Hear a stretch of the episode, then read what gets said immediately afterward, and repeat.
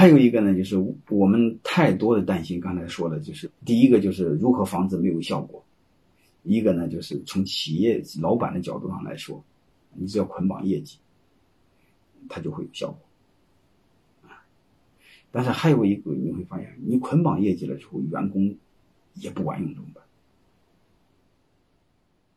员工也不干活怎么办？那我们要反思，是不是你出老板老板哪出了问题？就是我们不要碰到问题指责别人，先反思自己。先给大家看一段视频，《白银帝国》，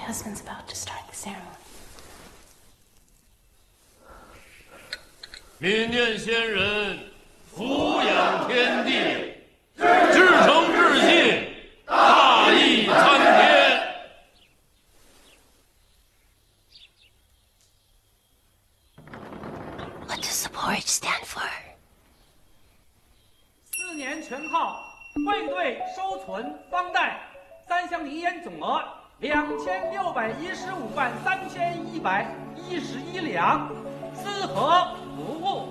我和二十三个分号一年过手之银，相当于朝廷岁入的一成。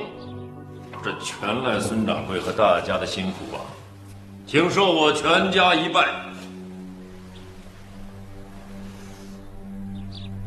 老四带着新媳妇去天津看海了，小两口可好着呢。刘掌柜的没麻烦你吧？没有，没有。老三嘛。不说也罢，洪家财帛二十一股，反正清同仁身股分红十七股，一股平均为一万五千八百一十六两五。好。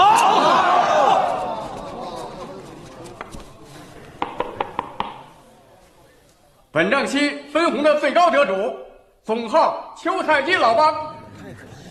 他虽因案被撤职，但本账期的分红仍然是全份的。金号战鹰老帮八厘半分红。今晚拼酒到我处报名，啊，不醉不归。好，天津刘寿喜老帮，我七厘七厘啊，你们自个儿散去吧。今晚上上他那儿报名，酒钱我付，我付。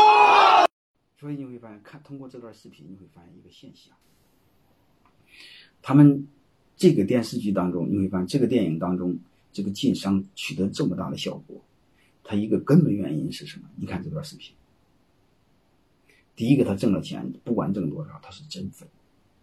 但是我们老板有时候挣了钱舍不得分，他不是第一代我们老板创业都穷人家出身，挣了钱舍不得分。还有一个呢，他脑袋里有一个很扯淡的一个歪理。他老担心员工有了钱会不会出去干，会不会跳槽？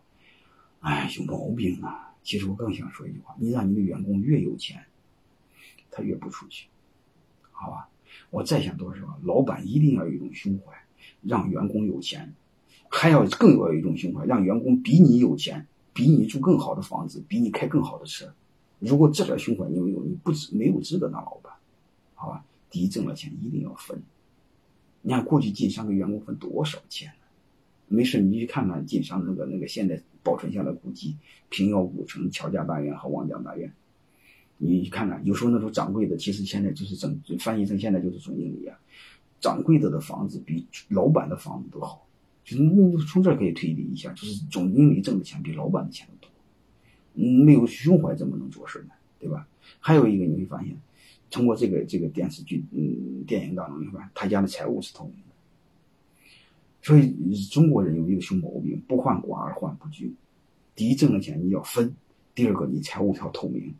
你财务不透明，你会发现，你不管怎么发钱，人性一个毛病，总认为他拿的少，你拿的多。包括你以前发奖金，你会发现，你给总不总认为给员工发钱发了很多，但是员工总认为他娘的你给他的少，你拿的多，其实你也没拿多少，只是你财务不透明，你不透明，他就先怀疑你不是个东西，你有鬼，是这个道理吧？所以我想背后我更想说一句话，你会发现，哎呀，发展到这个年代了，你尽可能要做到，嗯，财务透明，你真正乱搞，你花你家的钱不行，给你老婆要钱花，好吧？不管怎么着，就是没有效果的时候，你只要和业绩捆绑，一般没问题。